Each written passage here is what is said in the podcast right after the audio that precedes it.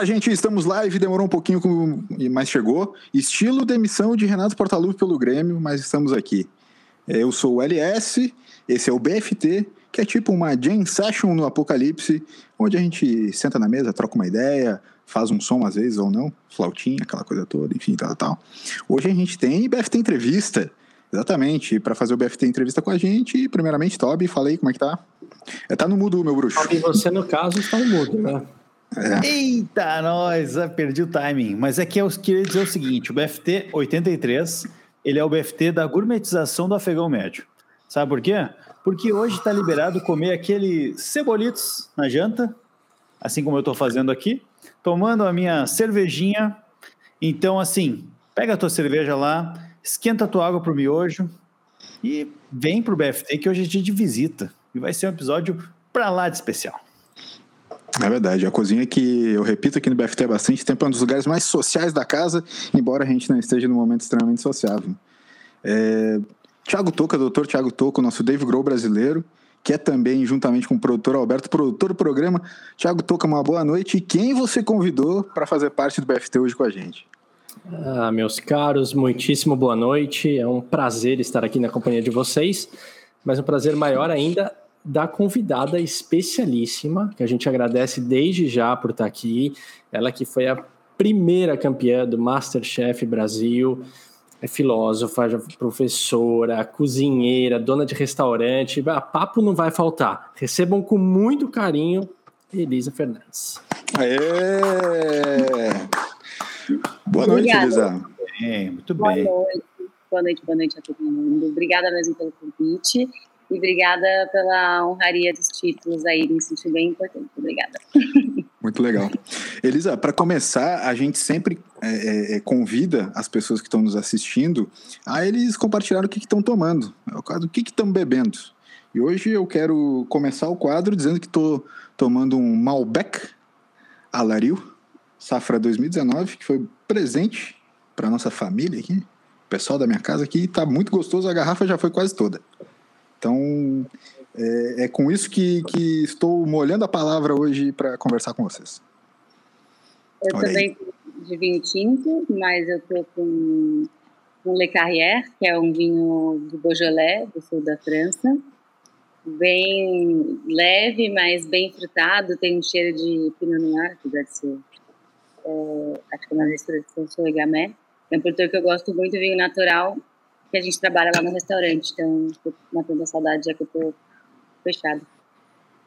É. É fascinante como a gastronomia traz um palavreado que, né, nos contagia mesmo sem a gente ter muita certeza do que isso quer dizer. Eu não entendi nada, mas eu achei demais. É. Não, eu falei que eu vinho de uma região da França e eu falei o tipo do vinho. É... Não, eu, tava, eu tava brincando, porque realmente tem disso. É que eu sou, eu tô na cervejinha hoje, eu tô numa Bex e também para lembrar da minha própria cerveja que ficou lá na minha cervejaria e eu esqueci de trazer para casa, então eu tive que ir no postinho aqui na frente e comprar isso aqui. Mas tudo bem. Tudo bem. Acontece bastante toquinha. Eu tô ainda naquela. No, no fardinho que está acabando hoje, da, da Eisenbach aqui. Não que eu seja o garoto propaganda da Eisenbach, mas é que é ainda do fardinho que tinha. Então vamos acabar com ele. Então, dois, dois a dois. Dois cervejas, dois no vinho. Vamos que vamos. Verdade. Eu deveria compartilhar o um, um link para outras pessoas assistirem da minha rede? Claro. Se você quiser, se tu quiser, fica à vontade. Tá. Por favor. A gente também já está compartilhando nas nossas aqui. Eu vou e... te mandar aqui no, no WhatsApp o link, tá, Elisa? Pro, produtor Alberto vai te enviar aqui no, no link privado do nosso chat. Rapidamente teremos isso. Isso. Enquanto vocês fazem isso, é, essa questão técnica do compartilhamento da live, quero lembrar a galera que está escutando o BFT que a gente está nas redes sociais, no arroba Blues Fim dos Tempos, aqui no canal no YouTube, né? Para quem ainda não se inscreveu no canal, é, se inscreva no BFT Podcast e mande para seus amigos também. E você também pode falar com a gente no podcast arroba bluesfindostempos.com, tá certo? É, fala com a gente, segue a Elisa também é, no Instagram, arroba elisa.fernandes e vamos que vamos, porque essa live vai ser demais. Vai ser saborosíssima, eu diria. Sim. Gente, é. estarem assistir, já tá rolando, não vai dar tempo de explicar mais que isso, mas é é isso, arrastem e vão assistir. Bom, para já não demorar muito, podemos seguir. Boa. Boa. E, Elisa, deixa eu te perguntar, você acabou até comentando agora para matar saudades do, do restaurante, você falou que, que tá fechado. Como é que tá nesse período aí de pandemia, restaurante fechado? Como, como é que você tá levando as coisas aí?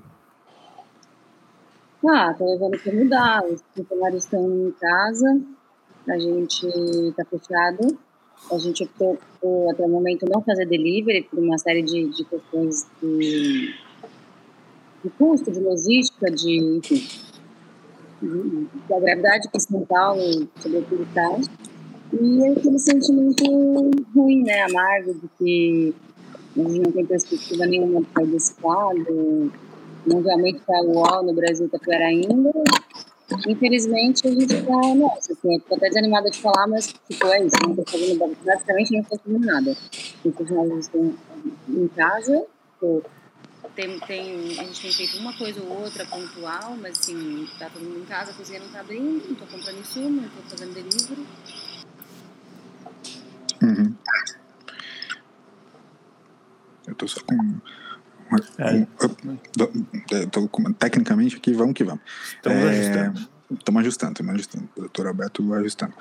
Elisa, é, é, o Toco comentou da, da, questão da pandemia. A gente começou a fazer é, podcast pela, pela pandemia, enfim. A gente talvez nem queria entrar mais tanto, né? É, é, é até curioso saber da relação do teu negócio, enfim, mas a gente não queria entrar tanto na questão pandêmica. É, mas e, e, também não sei se a gente vai. Aqui no PFT a gente debate bastante culinária. A gente está sempre falando, é, compartilhando receitas entre a gente. Uma vez já ensinei é, a fazer cebola caramelizada. O Toca já ensinou a fazer uma batata recheada fenomenal. Toby faz pizza em casa, né? Então a gente está sempre compartilhando coisas assim. E a gente sabe que, que essa relação da culinária né, e, do, e do compartilhamento com a, com a culinária é, se deu de uma, de uma série de formas, e uma dessas formas foi, obviamente, o Masterchef, que virou uma febre nacional e tu, como né, ganhadora, nossa entrevistada hoje também por isso, mas a ganhadora da primeira edição, assim, é, é, como que tu analisa a relação do programa no, com, com o dia a dia do brasileiro e até essa questão, daí voltando para fazer o gancho com a pandemia, o quanto a gastronomia voltou a ser um, um, assunto tão recorrente no dia a dia da galera, né? Pô, ficando mais em casa, voltando a fazer mais comida, ah, beleza, pede um iFood aqui, outra ali, mas a galera voltou a ter uma conexão mais forte com o é, é, é, com a comida, né?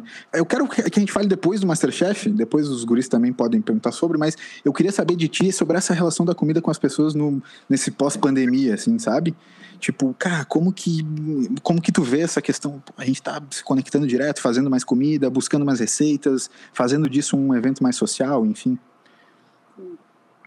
Bom, acho que a primeira pergunta foi o papel do Masterchef nessa, nessa coisa de levar para mais pessoas o assunto da comida enquanto alguma coisa para se discutir, não só que não tem que comer.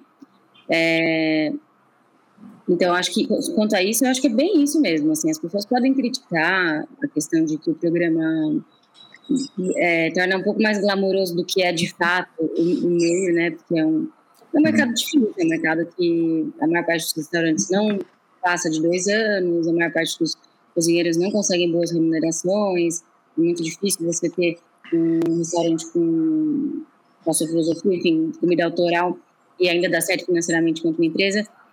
Então, tudo bem que o Masterchef dá, sim, essa, essa glamourizada, mas, por outro lado, faz uhum. mais pessoas falarem sobre esse assunto. Eu acho que a palavra entratamento talvez nunca tenha sido dita por muitas pessoas até antes do Masterchef.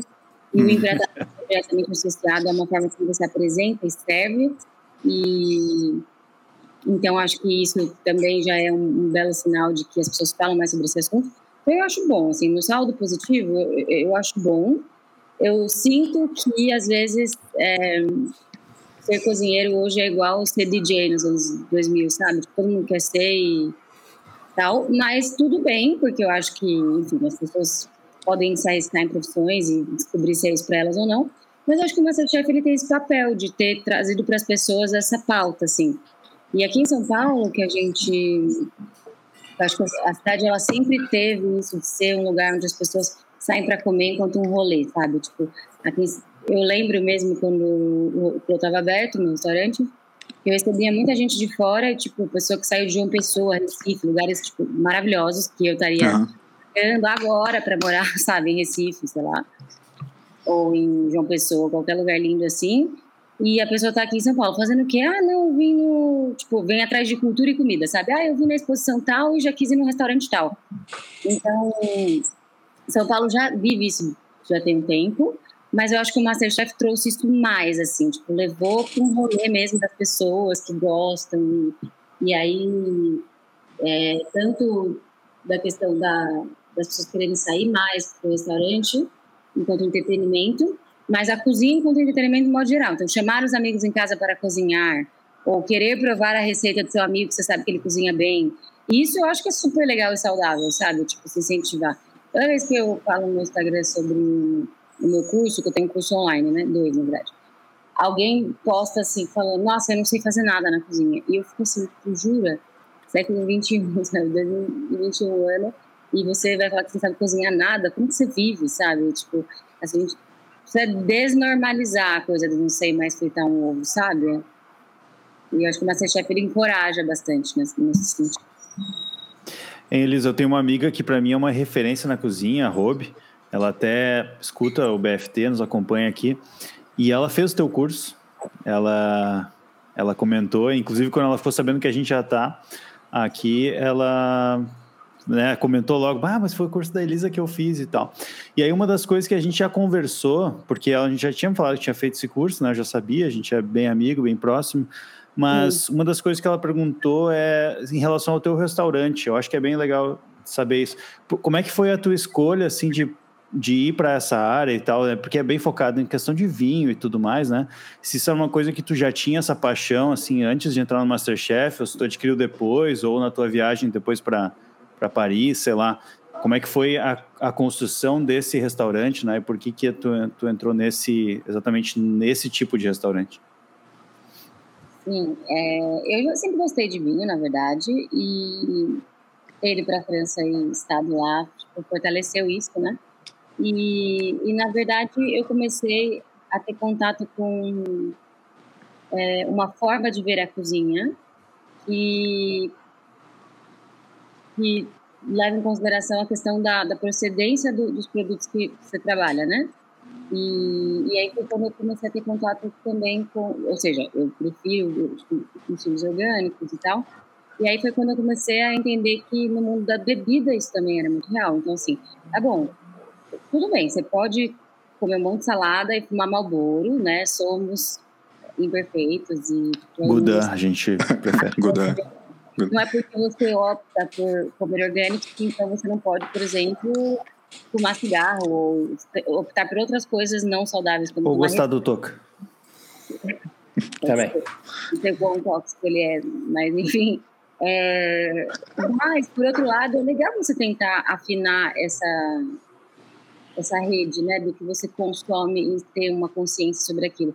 E a bebida também. Então, falar em vinhos tipo, naturais, enfim, orgânicos e tal, você está falando, de alguma forma, sobre uma certa tomada de consciência ou preocupação ou interesse da procedência daquilo que você consome, que está bem associado, não que tipo, o vinho natural não é só vinho orgânico, né? O vinho orgânico diz respeito à, à uva ser orgânica.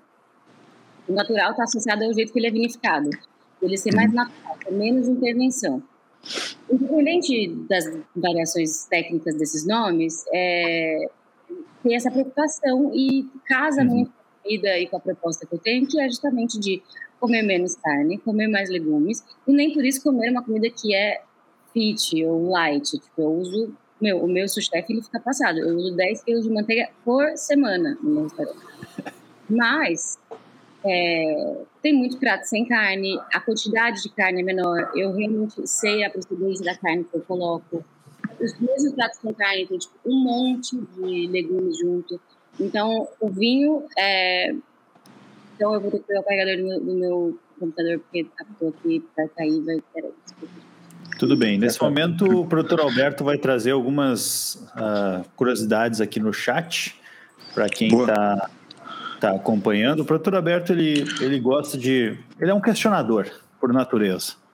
E Vamos.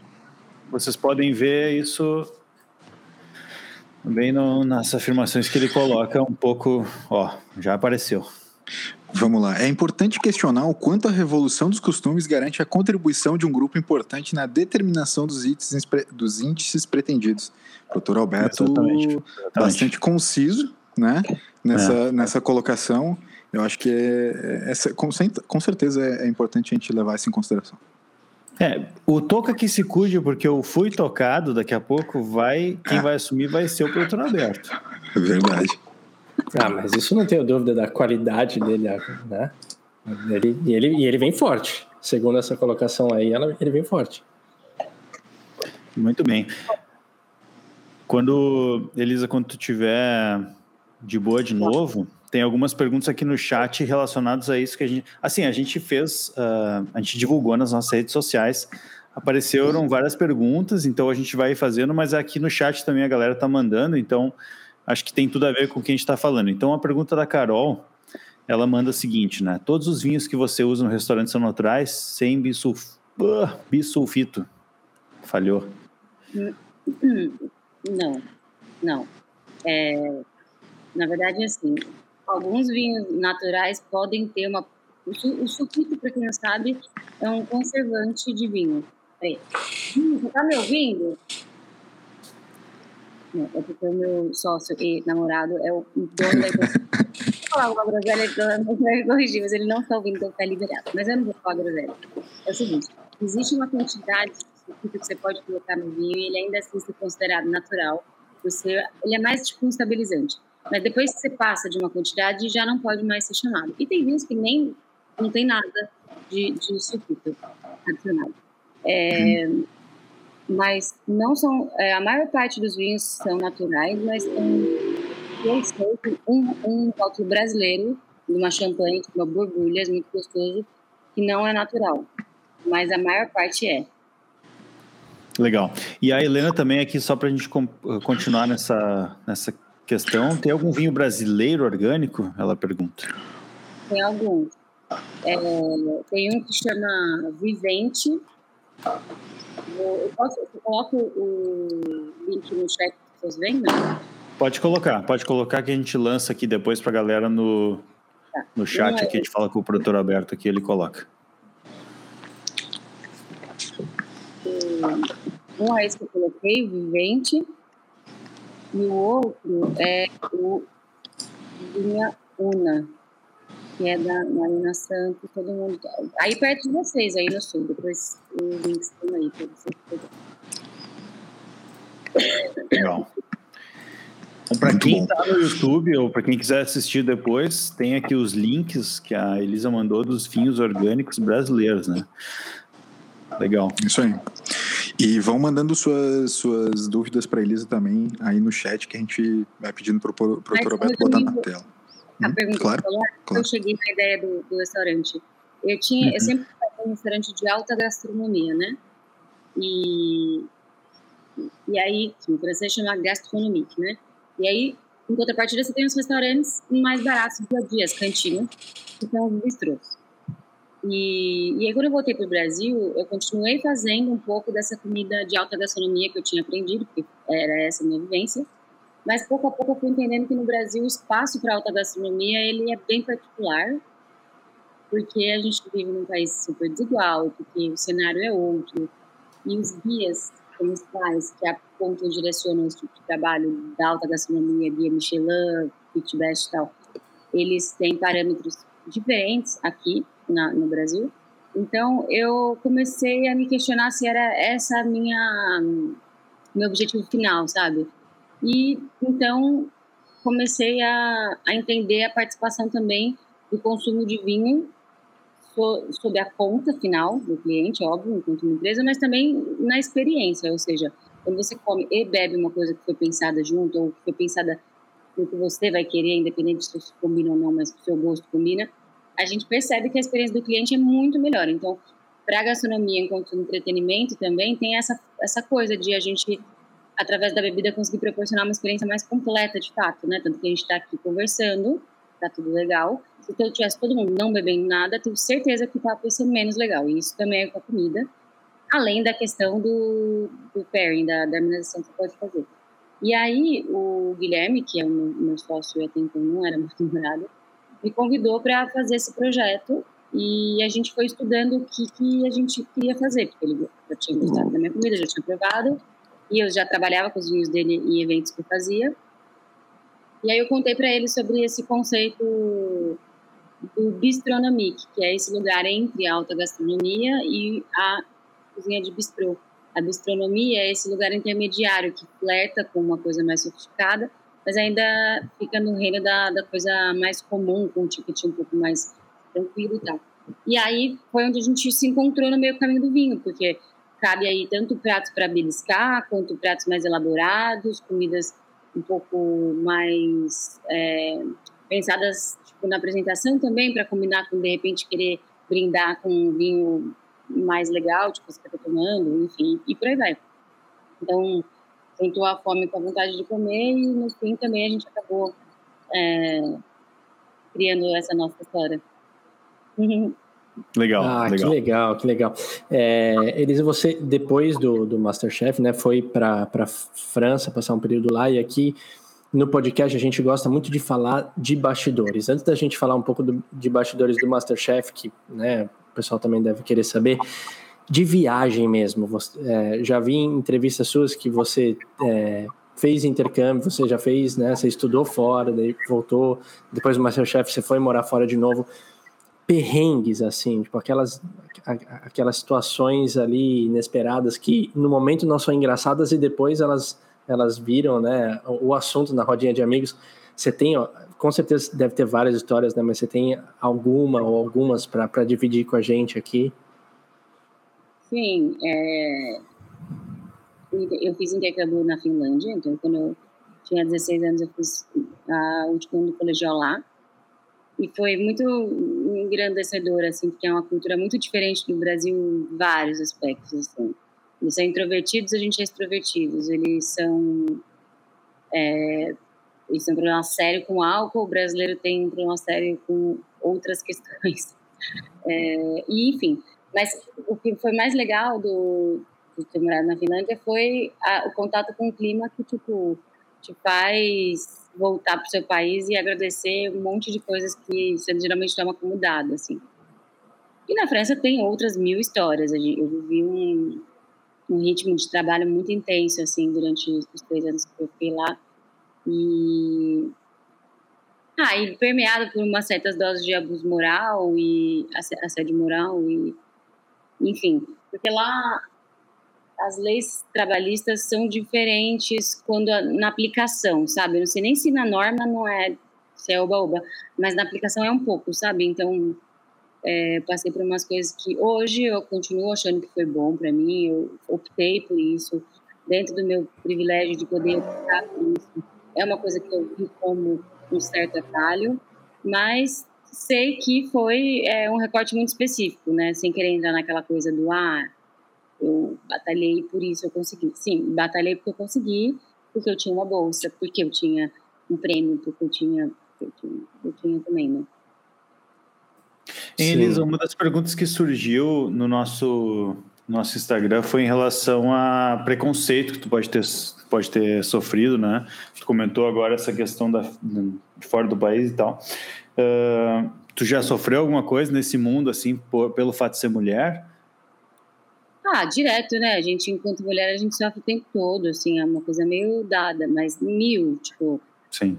A última qual foi? A última foi fora do Brasil, assim. Foi quando eu fui pra Tailândia, que eu lembro que um cara me perguntou casualmente, assim, ele era gringo, tá? Ele era, falava inglês, não, não lembro, talvez fosse inglês mesmo. E ele me perguntou casualmente, ah, quanto, quanto custa para passar a noite com você? E eu tava, tipo, turistando, sabe? Eu não tava uhum. nem ali.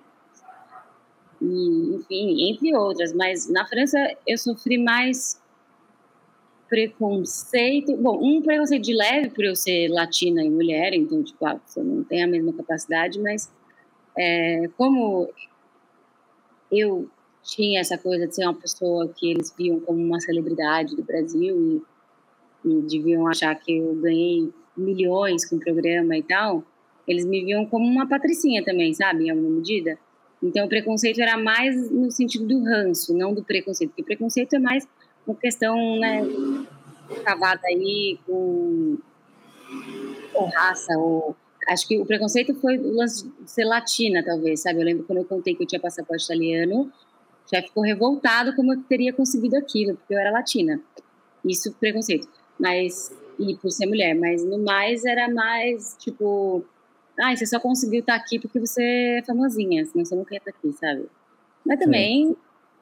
caguei, assim, fiz, fiz o meu e cada um acha o que quiser, sabe? E, e, e, isso, isso que você fala de é, famosinha, né, e de ter saído com, com, com a fama, tal, como, é, como é que foi isso, assim? Porque você foi a vencedora do primeiro Masterchef, ele já começou grande, depois ele ainda ganhou, né, proporções maiores, mas como é que foi lidar, assim, de um anonimato para para fama ali, tipo, né, ter a mídia atrás, de repente ter seu, o seu nome vinculado, tipo, foi, foi, foi difícil, foi fácil lidar com essa situação? Ah, não, assim, no começo foi muito estranho, eu lembro de, de comecinho, assim, eu tava muito em choque, assim, de, tipo, ter que responder jornalista e, tipo, e aí você ganha, você tem meio que uma agenda, assim, sabe? Tipo, na segunda-feira você vai no, no não sei o quê, na, que eu nem lembro agora os nomes, como se fosse no Bom Dia Brasil, e depois você Sim. vai no não sei o quê, depois você vai no lá. É, então, lógico, foi, foi um choque para mim. Mas eu logo fui para a França, né? Eu, eu, ganhei em dezembro, no então. final de dezembro. Aí, em janeiro, fiquei off, produzi meu livro. E no primeiro semestre, não lembro o mês, mas no primeiro semestre eu já fui. Então, eu também acabei, tipo, muitas pessoas me criticaram até um pouco, eu lembro, assim, tipo, colegas falando, putz, tinha que aproveitar mais, fazer mais publicidade, depois você vai e tal. Mas tipo, eu não queria, na verdade, ficar vivendo daquilo, porque estava mais na gana de tipo, nossa, eu realmente. Tem um lado da televisão, sensação, mas teve um lado real do tipo, nossa, agora eu vou poder viver a profissão que eu queria, e tipo, e agora eu tenho todo incentivo para isso. Então, tipo, eu não queria esperar, eu só queria ir, sabe? Uhum. Não foi uma visão tão assim. Acho que hoje em dia, talvez nessa coisa de reality, a galera já tem mais sei lá, eu acompanho, que eu não vejo exatamente o Big Brother, mas eu acompanho os memes, eu amo. Ah, não, Elisa. Não dá. A gente aqui no, aqui no BFT, a gente é torcedor do Big Brother. Inclusive tem um participante tá favorito. Torcendo pro Kleber, né? É. Quem é o Kleber? É. Eu não sei. Ah, o Kleber é o nosso participante favorito. É, é aquele. É, o rapaz aquele, sabe? É, aquele é. rapaz. Aquele, ele não se envolve em polêmicas, ele é. não foi cancelado, ele não é Exato, é cancelador, não ele não é planta. Ele ele é não é toca flautinha. É. Então, eu é. assim, na verdade não tenho nada contra o Big Brother, eu adoro alguns realities, mas é que eu não consigo me cativar pelo Big Brother, sabe? Tipo, eu não tenho isso. Mas, voltando, eu acompanho os memes, né? E aí eu hum. vejo bastante que a galera super se prepara para sair, pra, pra, enquanto você tá lá, o que vai acontecer e tal. E na minha época não tinha isso, sabe? Hoje em dia tem mais, né? Mas na minha não tinha, a gente não sabia o que ia ser. A gente nem sabia que era Masterchef no começo, depois que eu fiquei sabendo. Então. Uhum. O, o Elisa, eu tenho que comentar uma coisinha. Desculpa, Elias, vou deixar falar, mas é Opa, é porque. Tranquilo. É, é, é, é homenagem à, à minha mãe, que está assistindo. Ela falou uhum. assim: Ah, eu lembro muito da, da, da Elisa no Masterchef, porque a gente via junto. E aí a clássica cena que provavelmente em todas as entrevistas você deve falar, que é quando seu pai abriu o pote. E, e talvez, não sei se você guardou a tampa, mas enfim, né? É, teve, teve todo aquele momento. Eu falei, mãe, pode deixar que eu vou falar esse momento ali para ela. É, né? Então ah, está. É eu guardo. Bom, primeiro um beijo para sua mãe que está assistindo a gente. É, foi uma cena que me marcou muito também. Meu pai tem até hoje a, a tampa, criado no dele. que legal. O maior troféu. É, foi uma pessoa que sempre cozinhou para mim, que me inspirou assim de querer cozinhar. Então foi legal que ele pôde participar bem ativamente, né, da minha vitória.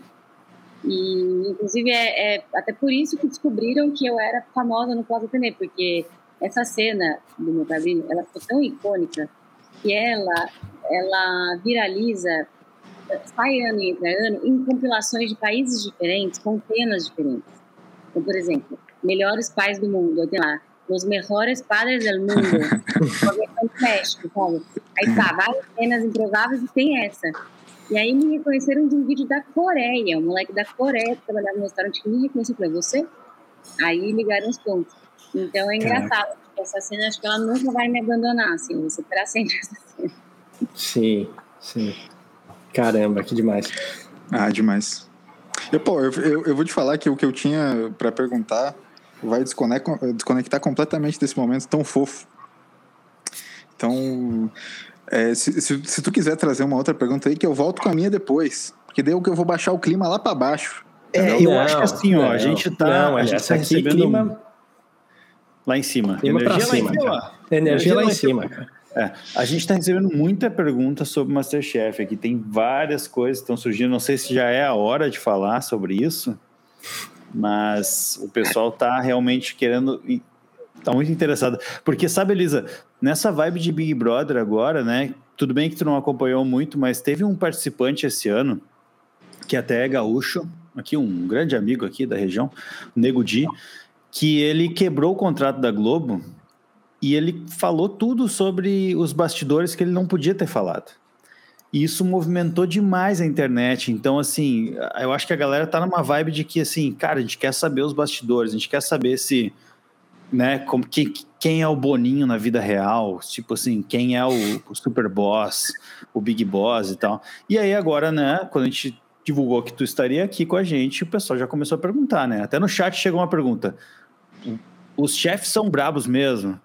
Tipo, vocês ficam confinados? Quem é que limpa a cozinha? Sabe, essas coisas elas surgiram e eu acho que tá na hora de a gente agora quebrar o contrato do Masterchef e falar com ele. É verdade que os chefes apagam o cigarro na bochecha de vocês? Tipo, um negócio tipo. Não, Tô brincando. Ó, uma coisa que eu já explicar mais ou menos todas as dúvidas, porque já falei muito sobre esse assunto, então já posso falar assim. Seguinte, você grava um episódio em dois dias. Então, os episódios eles têm uma prova e uma prova de eliminação. Então, a maior dica para quem vai participar do Masterchef é compre roupas iguais. Porque daí você não precisa usar a roupa usada do dia seguinte para parecer que é o mesmo dia. Caramba! Tá. Aí, olha, olha aí. Além disso, você faz a prova, aí você. E é certinho, naquele tempo. Não, não tem mais tempo. No máximo, você vai ter, tipo, um segundo a mais, porque o diretor vai falar, gente, vai refazer a cena do monstro para cima. Mas cada bancada tem uma equipe gastronômica olhando o que você está fazendo. Então, se você der Miguel, alguém vem falar, ó, oh, Elisa está dando Miguel.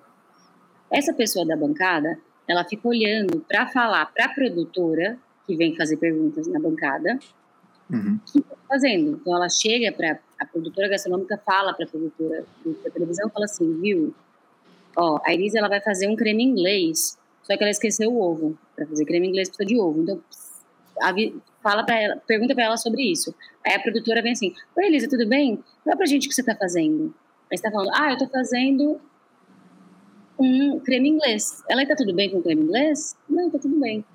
Tá, você tem tudo que você precisa? Aí, pum, você percebe que não tem ovo. Você fala: Ah! Aí, tipo, você fala: Nossa, ferrou. Aí a produtora vem e fala assim: Viu, você poderia falar melhor por que, que ferrou? Aí você tem que falar a frase completa. Nossa, ferrou, não tenho mais ovos. Muito bom. Aí você termina o prato e faz dois pratos. Vamos para cima e sai imediatamente do set. Aí um prato vai para as câmeras e fica fazendo os beauty shots, são aquelas imagens bonitas do prato. E o outro prato, os chefes já estão com vários garfos, eles já vão comendo, comendo, comendo. Então, assim, comem frio? Sim e não. O primeiro prato está quente. Se estiver no começo do programa, tem 17 pessoas, o 17 vai estar tá menos quente. A mesma forma, os beauty shots. O primeiro vai estar tá lindo, perfeito, intacto. O último vai estar tá com cara de um prato que esperou 20 minutos. Uhum. Quando aí os chefs provam e decidem. Aí a gente volta horas depois. Horas. Às vezes a gente tinha almoço, é, break de almoço e tal. Aí volta. Aí volta com o quê? Com o prato da foto para encenação dos chefes provando. Eles já decidiram, eles já. Quer dizer, eles já decidiram. Eu não sei porque eles não falaram. Eu imagino, pela produção, que eles já tenham decidido. Que provaram, eles já provaram, já conversaram sobre. Só que aí tem a encenação deles fazendo isso, comendo, falando para a gente alguns pontos, depois indo para a salinha, falando em câmera o que eles acharam, E talvez realmente pode ser que é ali que eles, eles decidam, mas eles já sabem tudo. Aí chama um a um, fala quem vai embora, tchau. Terminou isso, volta para o set, e aí eles chamam cada participante com o produtor respectivo da sua bancada, com as anotações que ele fez, baseado no que o produtor falou e no que ele viu, e chega e fala: Elisa, agora conta pra gente aquela hora que você tá na, fazendo creme inglês. Aí eu falo: Ah, então eu tô fazendo creme inglês? Ela fala: Não, não, não, no começo. Aí eu, falo, eu entro na cozinha do Masterchef e aí eu decido fazer um creme inglês. Uhum. Aí eu pego o produto e esqueci o ovo. Então tem alguém te retomando o assunto. E você ainda tem que falar no presente. Você fala, ah, daí eu percebi que eu esqueci o ovo. Ela fala, ótimo, agora fala essa frase no presente. Eu falo, ah, eu, aí eu esqueço o ovo. Aí, beleza. Então é uma. Aí, tipo assim, a gente chegava, sei lá, 9 horas da manhã e ia embora no começo, porque tem muita gente, né? Antes de todo mundo ser eliminado. Fica bem até umas 10 da noite, viu? Mas assim, bem tranquilo também. Hoje em dia parece que não pode usar celular, mas na minha época você não podia ficar circulando pela Band, porque a galera não podia dar spoiler que ainda estava na casa, na, na casa, ainda estava no programa. Mas assim, ia no banheiro, comprava coisa, saía para fumar, normal. Hein, Elisa, mas quem é que limpa as cozinhas? Porque é um negócio muito rápido e tal. Os produtores. Imagina os produtores. Cada, cada, participante tem uma equipezinha nele, entendeu? Pra limpar uhum. a coisa, pra ver o que ele tá fazendo. E te, teve uma pergunta que eu achei muito legal, e daí tu, tu comentou isso agora, eu acho que encaixa. O pessoal mandou também na internet, que é... Uh, o que, quem é que faz os almoços de vocês? é muito boa essa pergunta.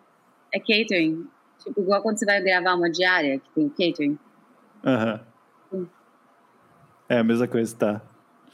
tá. É, porque o drama é que, assim, por mais que as pessoas que trabalham na Band são funcionários da Band, são pessoas que às vezes escrevem para portal de fofoca e Sim. tal. Então, a própria Band tem que esconder a gente, entendeu? da maior Sim. parte dos funcionários. Então, e a Band é gigantesca, é gigantesca. Tem vários, meu, o prédio, eu não sei nem, se você me colocar lá hoje, eu não sei andar mais, entendeu? E aí a gente fica num outro lugar e todos os outros cuidados, e aí também um super revezamento com as equipes, tipo, nossa, é uma logística bizarra, bizarra. Uhum. Mas eles são. Desculpa, eu tô aqui. Eu, estou fazendo o papel do amigo ouvinte que mandou um monte de coisa, tá, gente? Né? Claro, puxa, puxa. Uh, pro, pro, né, então, assim. Agora, uma pergunta até que surgiu no chat aqui, eu vou pedir pro doutor Alberto aqui botar na tela, né? Uh, aqui, ó, já colocou então. Queria saber se é tudo real mesmo e se os chefes são meio, meio grossos mesmo, por exemplo. Ah, eles pelo menos atuam que eles são grossos. É, eu já encontrei o Fogaça, por exemplo. Quer dizer, faz tempo que eu não vejo, né? Mas na época eu encontrava com ele algumas vezes, porque a gente é da mesma cidade, né? Ribeirão Preto. Nossas famílias se conhecem e tal. Então eu lembro de encontrar com ele e ele ser super querido. Então existe uma encenação para parecer mais bravo do que é. Mas essa encenação, ela continua sendo válida para a gente, mesmo quando desliga a câmera, porque a ideia é que a gente não pode ter uma relação com os chefes. Então, é, eu lembro, tipo, uma vez, por exemplo, que você fica com a lapela quando você não está na câmera, porque depois eles ouvem as nossas conversas e aí isso vira pauta para eles perguntarem, então. E eu lembro que eu fiz uma imitação da Paola, do jeito que ela fala, né. E aí, na hora que a gente voltou pro set, a Paola virou assim, ah, Elisa, então quer dizer que você me imita? Vamos ver, então. E aí eu imitei, ela deu risada e depois seguiu, entendeu? Se ela realmente fosse brava, ela não ia, ela ia ter pegado mal, talvez, eu ficar brava, achar desrespeito. E não, foi um parênteses, mas assim, é muito pontual, porque eles são muito assim, se bobear, eu, se eu encontrasse com o Jacan na banda e falasse oi, bobear ele não ia nem dar oi, entendeu? Porque realmente é assim, estamos trabalhando. Falta o. Ele ia falar sobre ti. Ótima imitação. Não, é... não eu não o... sei essa imitação. Meu Deus. Ok. Tá. Nossa, uh, segue. Tá banida, banida essa uh, obrigado, Elis. Obrigado. Acho que a gente mais uma voz aqui pedindo o fim. É, Elis, você, assim, ó, lógico, você ganha Masterchef, você ganha uma proporção, só que você faz várias coisas depois, né? Você vai para a França, aí você faz o curso que você ganhou, só que você trabalha lá, depois você volta, abre seu, o seu próprio restaurante. É, as pessoas te sempre relacionarem ao Masterchef, ou sempre ficar muito em cima disso, é, te incomoda? Claro que tem um lado que isso que, que talvez tenha dividido a sua carreira entre antes e depois, mas assim, uh, já te incomodou ou te incomoda? Ou assim, como é que isso te afeta? Se é que te afeta, né? Ah, já me incomodou em algum momento, mas hoje em é. dia não mais, porque eu entendo que é isso mesmo. Tem umas pessoas que vão me conhecer dali e, e é isso. Mas assim, é fácil de você imaginar como eu me sinto. Imagina se você, toda vez que você fosse dar uma entrevista profissional, te perguntassem só da sua vida acadêmica, como foi na faculdade? Ah, mas como foi na faculdade? Você gostava na faculdade? É tipo assim, você fez um puta MBA, aí você fez estágio, você trabalhou, e ninguém quer saber, as pessoas querem saber da sua faculdade. É um pouco assim, sabe? É... Mas eu acho que tudo bem também, sabe? Não me incomoda mais, não. Eu, eu fiz um trabalho de é, comunicação, de não falar sobre Masterchef, não aparecer. O único vínculo que eu mantive era assim: se a Band me chamava para algum programa, algum episódio X do Masterchef, eu ia, não ia ser participante que não vai. Mas tirando isso, eu não falava sobre, não ficava repostando. Se eu abria comentários, as pessoas falavam sobre. Eu deixei morrer o assunto. Não por vergonha, porque eu amo e, e faria tudo de novo e acho super legal e incentivo e acho tudo. Mas pra, tipo, deixar as pessoas terem mais espaço para as outras coisas. E deu certo, assim, por mais que tenha muito desses momentos, é que assim, a gente, por exemplo, a gente, né, tá falando bastante sobre isso, a gente não tem nenhum vínculo, né? nós nos conhecemos super recentemente, a gente não tem é, um vínculo muito forte para você acompanhar e saber dessa forma. Então, é mais nesses momentos que vão acontecer, porque a própria abertura do restaurante, eu ter ganhado um prêmio, que eu ganhei um prêmio importante da Veja, e, e entre outras coisas, uh, o chefe com quem eu acabei me relacionando, né, que é o Alan Ducasse, tudo isso foi também, de outro lado, construindo uma certa imagem de chefe com os meus colegas de profissão, que tá tudo bem para mim, sabe? Não é aquela. Porque no começo era, ah, você é a menina que ganhou o Masterchef. E hoje em dia é, sim, sou a menina que ganhou o Masterchef, mas eu sou a menina que tem um restaurante, que ganhou o prêmio, que lá, lá, lá. E aí isso vai dando uma. Porque pode ficar reducionista, né? Tipo, só, só o Masterchef parece que é só, parou lá, né? Parece que você ganhou o Masterchef e as coisas aconteceram depois, tipo, né? sem, sem esforço, assim. Sim. É. É, eu, eu, eu, o, o papo que eu queria ter antes ali era, era voltando um pouco nos comentários que tu fez, Elisa, sobre um pouco da relação do assédio moral e tal. E aí, aquela, aquela questão toda da, da cozinha ter esse estigma de ser um lugar tão tóxico, né? Dessa coisa de ter algumas é, é, é, más relações entre chefes e subordinados, enfim, ter aquela coisa hierárquica muito forte.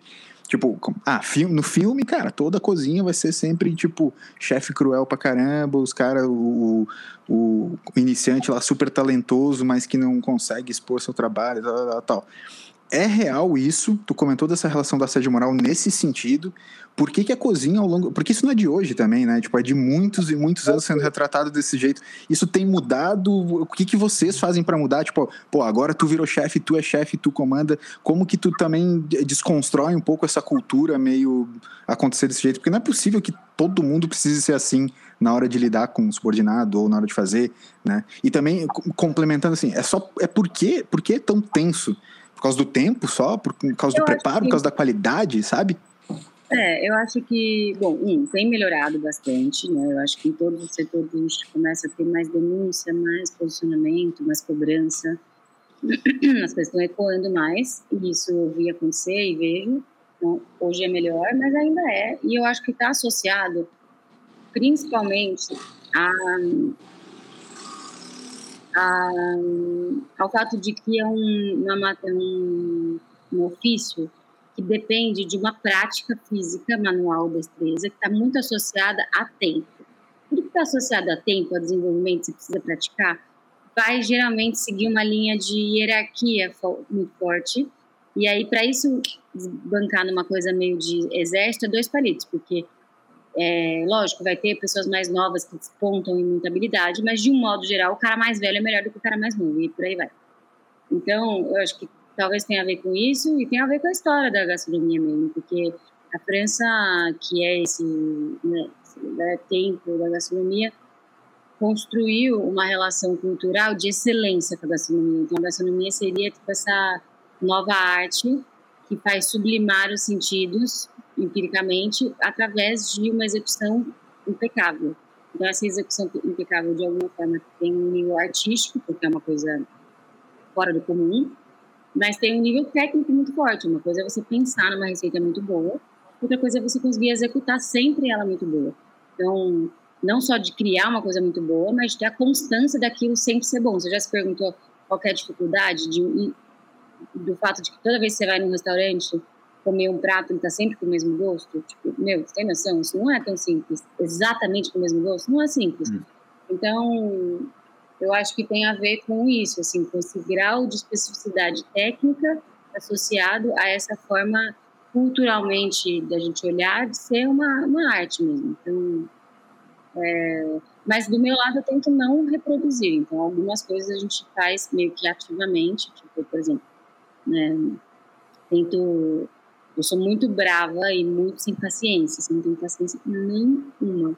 E aí eu lembro de muitas vezes usar palavras que se fala na né, emoção, que você não se toca, que não é para falar? Tipo, por exemplo, putz, mas você é mongo.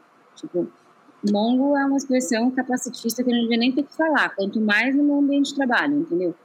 Então essas coisas, tipo, não é uma, coisa que eu sempre faço, mas eventualmente escapa. Mas, por outro lado, também ativamente eu tento colocar algumas coisas como primordiais. Então, que as pessoas se sintam bem juntas. É, eu sempre faço reuniões de feedback com os meus funcionários para saber se eles estão bem, que eles querem que mude. É, a questão da diversidade também. Então, tipo, eu fiz questão de contratar pessoas de minorias, então, bissexual, é, gay e pessoas da comunidade LGBTQIA+. É, foi uma coisa que eu pensei antes de contratar. Preciso atrás de uma travesti para trabalhar no meu restaurante. Preciso atrás de uma pessoa preta, preciso atrás de um cara que seja LGBT e mega carismático para tipo me representar no salão. E escolhas desse tipo que vão tornando, entre aspas, naturalmente, o ambiente num lugar menos opressor, porque as pessoas têm a sensação de que elas podem ser quem elas são. E quando você vive num lugar onde você tem a hierarquia muito pesada, que eu acredito muito na hierarquia, na verdade, quando você tem a hierarquia com essa coisa da, da opressão, as pessoas não são quem elas são, elas são o que elas acham que elas têm que ser para performar melhor naquele ambiente. Isso vai gerando um, um, uma carga de estresse, trauma e bloqueio que eu vivi na pele sendo a subordinada, tendo um chefe me fazendo sentir assim. Então, de alguma forma, eu tento sempre não ser essa pessoa, mas tentando e falhando, tentando, a gente vai indo, né? Eu sempre vi, eu sempre vi a gastronomia como uma área extremamente criativa, né? Mas tu, tu, comentou agora também e tem essa complementação dela ter uma técnica extrema, né? Pô, como que eu vou deixar sempre o mesmo sabor, enfim? E ao mesmo tempo é um laboratório, né?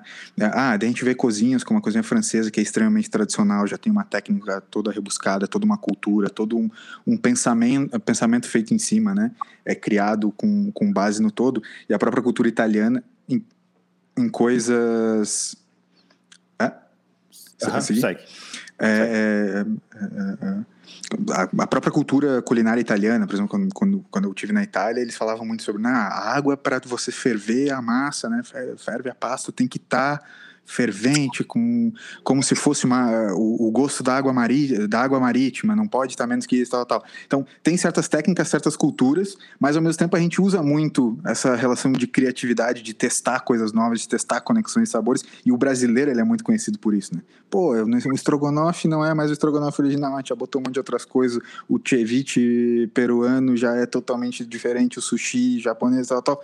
É, como que é a tua construção criativa na culinária, assim? Tu segue, obviamente, algumas técnicas, mas como que tu põe o teu, teu, teu próprio dedo, como que tu é, é, busca trazer novos sabores nessa, nessa unindo a técnica e a criatividade é, pelo novo, assim?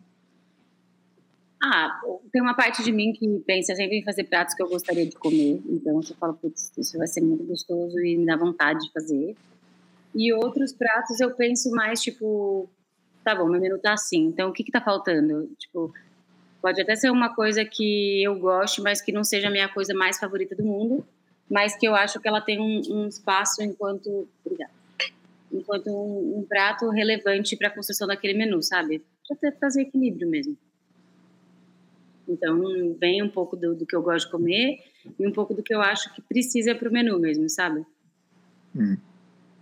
Por que, que o carboidrato na Itália ele não engorda tanto quanto o carboidrato aqui no Brasil? Assim, falando meio que entre parênteses, assim, só para eu saber mesmo. Não sei, eu acho que existe uma questão da qualidade do trigo e de todos os, os insumos provindos dos commodities, né, porque a gente é um país em desenvolvimento.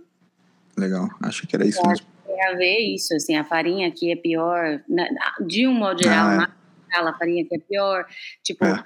a gente, quando a gente fala de problemas de obesidade, sei lá, por exemplo, muitos Uhum. deles podem ser correlacionados estatisticamente a, por exemplo, é, uma condição financeira menos legal que faz com que a pessoa acabe tendo que comer coisas com mais gordura, mais açúcar, mais farinha, mais lá, lá.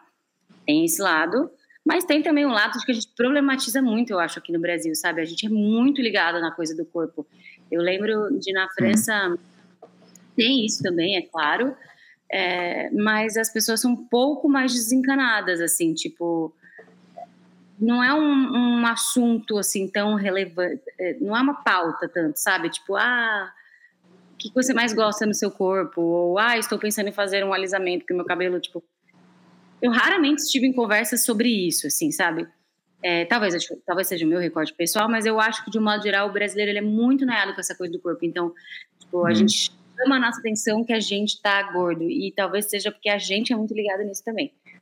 Né? Com aquele recorte social que eu falei. Hein, Elisa, chegou mais uma pergunta legal aqui, ó, do seu Laor. Ah, qual é o prato preferido de você? Eu tenho duas coisas. Acho que o purê de batata é uma das coisas que eu mais gosto. Mas, tipo, prato mesmo, prato. É a carajé. Não esperava. Não. É, não esperava, não esperava, fato, não esperava. Las- Arroz na lasanha, pode? Bah, do nada. É aquela, aquelas perguntinhas rapidinhas, assim, né? É. É porque, é porque isso já foi um Gabi. debate feito aqui antigamente. É. Arroz com lasanha, e aí muita gente foi contra, muita gente a favor. Então, Eu Tá. vou falar assim, poder? Pode, mas parafraseando o meme da fulana, pode colocar arroz na lasanha? Pode. É de bom tom? Não é de bom tom. Não é, não é de Ah. bom. tem, Verdade. tem uma observação ali. É. Não, a gente, a gente concorda, a gente concorda que pode, que pode tudo, mas que. Na verdade, eu, eu disse que pode arroz na lasanha. Eu, eu não lembro mais o que eu disse se podia ou não podia arroz na lasanha. Faz tu lembra, tempo. Faz tanto tempo que eu falei que eu. Você, você foi contra, você foi contra, com certeza. Com Mais certeza uma eu pergunta de fui. extrema relevância aqui, Elisa. O feijão é por cima do arroz ou não? Para mim é por cima do arroz, mas eu só queria trazer para essa pessoa que, que se ela achava que era só sobre estar em cima ou embaixo do arroz, sabe que tem todo um mundo paralelo de pessoas que põe ao lado. Não. Daí, lado, Não, junto. Eu Não. abri uma esses dias e falei, arroz é por cima ou é por baixo?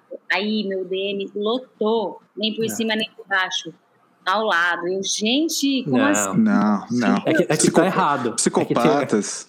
Psicopatas, artistas de circo, é, é, consumidores de barbitúricos. Com certeza, só esse tipo de gente bota feijão do lado do arroz. Não. É, fica aqui o, o desabafo do amigo ouvinte aqui, lado não. Mais uma pergunta muito interessante aqui, ó. Amo purê de batata com molho show e azeite de oliva. Já viu isso em algum lugar? Não. Na- só na tua casa, Zeca. Um abraço. É essa criatividade brasileira que eu venho falando. É, exato. Em Elisa, uma pergunta que surgiu também que o pessoal quer saber, assim, totalmente relevante com o assunto que a gente está falando aqui, ó. O que que tu gosta de assistir na TV? Já que não gosta de Big Brother, séries, filmes e tal, como é que é a tua pegada aí do Netflix? Conta pra nós. Meu programa favorito. Largados e Pelados. Olha aí. Muito bom, muito bom. Inclusive, se eu não for, se eu não tivesse medo de ser cancelada e não tivesse tanta vergonha de estar pelada em rede nacional, eu super me inscreveria. Juro, juro. Quando eu vi que eles iam fazer no Brasil, eu até falei pro meu namorado, falei, eu vou fazer, eu vou me inscrever. Aí ele falou assim, você tá louca, você vai querer aparecer pelado na televisão? Aí a fita meio que caiu, né? Não, mas rola um, É uma rola parte- tipo um- uma, uma fumacinha ali que que esconde. E- Será que eles usam, tipo, cueca bege, assim? Só pra, Não. tipo, tapar? Não, eles ficam largado e pelado mesmo? Acho que é. Eu acho que é mais pelado que largado, né? Eles não ficam tão largados assim. Não sei, aparece a bunda, né? Então eu acho que a pessoa tá pelada mesmo. Ah, É, mas é que Tá. tem umas cuecas que só a parte da frente, assim, não sei se os guris têm, mas. Não? Tá, não, esquece. Eu achei que tá no mudo aqui. Tá. tá. É, e, assim, ó, e Largados e Pelados, programa de TV e série. Série é sempre a Série, série do série. momento. Sempre tem assim, série. qual que é a série do momento, aquela, aquela dica de, de, de série. A série que eu mais gostei de assistir foi Game of Thrones. Eu gostei Lost. Ah, não. Não, assisti, Lost não. é, mas eu gosto, eu gosto, que eu gostei que eu assisti agora foi Little Fires Everywhere. Olha. Tá. Tá. Sim. Muito É. Posso, posso voltar fazendo uma, uma pergunta saindo da cultura geral? Pode, Voltando mas antes eu tenho mais uma pergunta Da que cultura geral? Então, da cultura por geral, que é em relação à música e tal. Se tu é uma pessoa que é ligada à música. E se tu canta, daí tem, um, tem uma pessoa que daqui da, entre nós aqui, que, que é muito ligada à música, que já quer sempre procurar parcerias aí para fazer, né? Vídeos e tal, É. covers. Então, se tu canta, toca um instrumento, e tal, pode falar comigo. Quer dizer, com a, com a pessoa essa. e a gente. Não, eu gosto muito de música. Eu até já toquei instrumento porque eu estudei Ó. escola de Waldorf, então tipo, você aprende a tocar instrumentos, mas faz tempo que eu não toco. tocas É. bongô? Não. Não. Ah, Mas, mas eu não canto não, canto mal. Eu não gosto rouca, né? Mas eu adoro música. Boa. legal. O, o, Elias, desculpa, agora pergunta pra você. Por que bongo? Assim, foi muito Ah, específico. não sei Não lá, entendi. só achei, achei Percussão que... poderia- brasileira. É, Exato. Uma é que foi coisa- específico, tipo, bongo. Foi o primeiro instrumento que veio na minha cabeça. Tá. Nada, nada a declarar. Elisa, eu quero, eu quero muito saber, eu estive pensando aqui, matutando aqui, a relação de algumas revoluções na relação que a gente tem com a comida, é, como, como sociedade, cultura. Assim, começou, a gente começou comendo lá, no, lá atrás comida crua, depois passou a cozinhar, depois passou a ter uma gastronomia um pouco mais rebuscada, industrializar, enfim. E agora, talvez a última grande revolução que a gente passou foi a estética visual e o instagramável da comida. Né? Como que tu analisa isso? Assim? Por, que, por que, que hoje a comida ela é tão importante como aspecto social do nosso dia a dia? Assim? Ah, eu acho que tem muitas formas de analisar isso, né? Você começar pensando que você é o que você come e as pessoas querem mostrar o que elas são na internet, é parte de, né, querer mostrar se é saudável, se você tem gostos bonitas, se você tem dinheiro, porque se, dependendo de onde você come.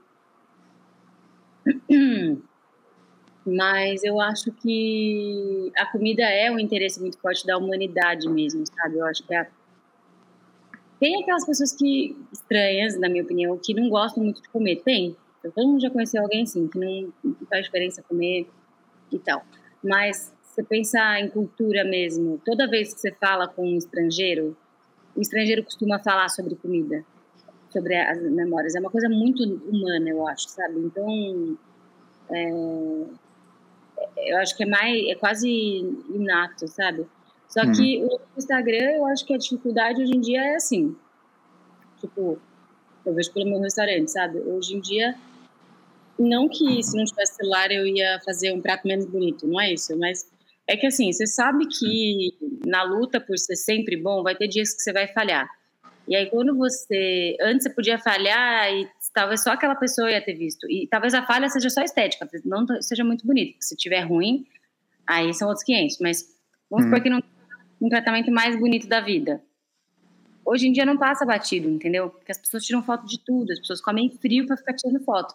Então, eu acho que nesse sentido tem um pouco mais de pressão, sabe? Quando eu sei, por exemplo, que é uma pessoa, esses blogueiros de comida ou gente que faz conteúdo de gastronomia, eu já olho e falo, putz, vou dar uma caprichada a mais, pelo, não no sabor, porque todo mundo come a mesma comida, mas no estético, vou deixar ainda mais bonito, sei lá, se eu Uhum. puder, porque eu quero que essa foto saia bonita. Porque às vezes também tem isso, você faz o prato lindo e a pessoa não sabe tirar foto, ficou horroroso. Então, pelo menos a minha parte eu tenho que fazer, sabe? Enfim, gente, não sei se a gente tem mais pergunta no chat, eu acho que a gente já pode ir se encaminhando para as últimas perguntas aí, para ver se alguém mais é, mandou alguma coisa, tem alguma dúvida principal, enfim, já estamos no avançado da hora e para liberar a Elisa também, chegando uma hora de lá já tá legal já. Aqui não é o flow nem nada, então estamos tamo grande. É, eu tava aqui com as perguntas do, do Instagram E nós Tá. atingimos todas já. Já? Beleza. Sim. Boa, eu só, eu só quero que o produtor Alberto me confirme se a gente vai ter um rápido ou isso ou aquilo no meu ponto eletrônico aqui. Assim que ele me confirmar se teremos ou não, é, eu acho que a gente já pode. No caso, pros- seria um. Eu acho que é- seria uma. Isso aqui ou não? Momento Seria existencial, um momento né? essencial curto, né? Seria aquele Tá. momento essencial rápido, É, né? tem, tem, tem uma perguntinha só. Então vamos fazer o seguinte, vamos fazer o seguinte, eu já tô avisando o produtor Alberto, hoje vamos sem momento existencial, a gente faz a última pergunta do Toby e libera a Elisa, porque já estamos no avançado. É, perfeito, cara. Tá. Não, tem uma perguntinha só que, que apareceu aqui que eu não tinha visto, mas é o seguinte, Elisa. Tem alguma coisa que tu não come? Assim, tipo, não come e não cozinha. Perfeita, per- perfeita pergunta. E não recomendo ninguém comer, Atri, É, arroz. Tá, beleza. com lasanha. Não, é, não tem nada que eu não cozinhe. Mas tem algumas coisas que eu não como. Uma, mas sim, não como, não gosto, mas eu costumo, quando alguém fala, nossa, esse é muito bom. Eu falo, não, vai vou provar, porque vai que esse daí eu vou gostar. Mas nunca gostei até hoje, que é ouriço. Puta, Poxa mas vida. é específico. Eu achei que É, ia não, eu tava um esperando alguma coisa um pouco mais popular, assim, ó. Exato. Ovo puxê, sei lá. Tem uma coisa popular que eu não como, não como. Se tiver pouco no, no preparo, eu como, mas eu não como. Tipo, se me der um negocinho, eu não vou comer salsão. Sabe, gente que. Sabe o Blood Mary do salsão? Salsão do Blood Mary? Nossa, só, só o cheiro do salsão, eu já fico arrotando esse salsão. Qual é, que é a tua relação com o coentro? amo. Ama? Coentro. É, Coentro, a gente tem umas Elisa histórias, né, de em- coentro. Elisa em três palavras. É, Dizem três Coentro. palavras. Coentro, salsão, coentro. manjericão. Comida. Conforto. E séries desconhecidas. Vinho. Comida, conforto e. Ba- Comida, conforto, outra coisa que me define. Ah, acho que ser cabeça de vento. Eu sou, tipo, eu sou meio esquecida, sabe? Time do coração. É, tipo assim, esse chat, esse, esse momento que ele tá acontecendo, porque a Manuela, ela não tá assistindo a gente, ela tá dormindo, porque ela é dessas pessoas que últimas que dormem cedo. Então, ela que faz meu comercial pôde fazer acontecer isso, porque não depender de mim. É difícil. Pô, a gente agradece Boa, então, muito a bom, muito Manuela bom, aí. muito bom. Muito, Manuela, muito gente boa. E, Elisa, brigadão. Valeu mesmo por, por ter participado aqui com a gente. A gente fica super Foi agradecido demais. pelo, pelo papo, enfim, por topar. Valeu mesmo. Que bom, gente. Fico feliz. Obrigada pelo convite. É, obrigada pelas pessoas que ouviram e assistiram. Se isso depois gra ficar gravado ou editado, vocês me mandam o link e a gente faz aquela A gente faz a divulgação. Maravilha. Beleza, pode deixar. Elisa, muito obrigado, pessoal. Esse foi o BFT. Uma boa noite para todos. Um bom final de semana também, porque hoje é quinta-feira. Então, é isso. Até a Então. próxima. Na segunda a gente tá de volta. Tchau, tchau. Tchau, gente. Até mais. Valeu. Tchau. Tchau.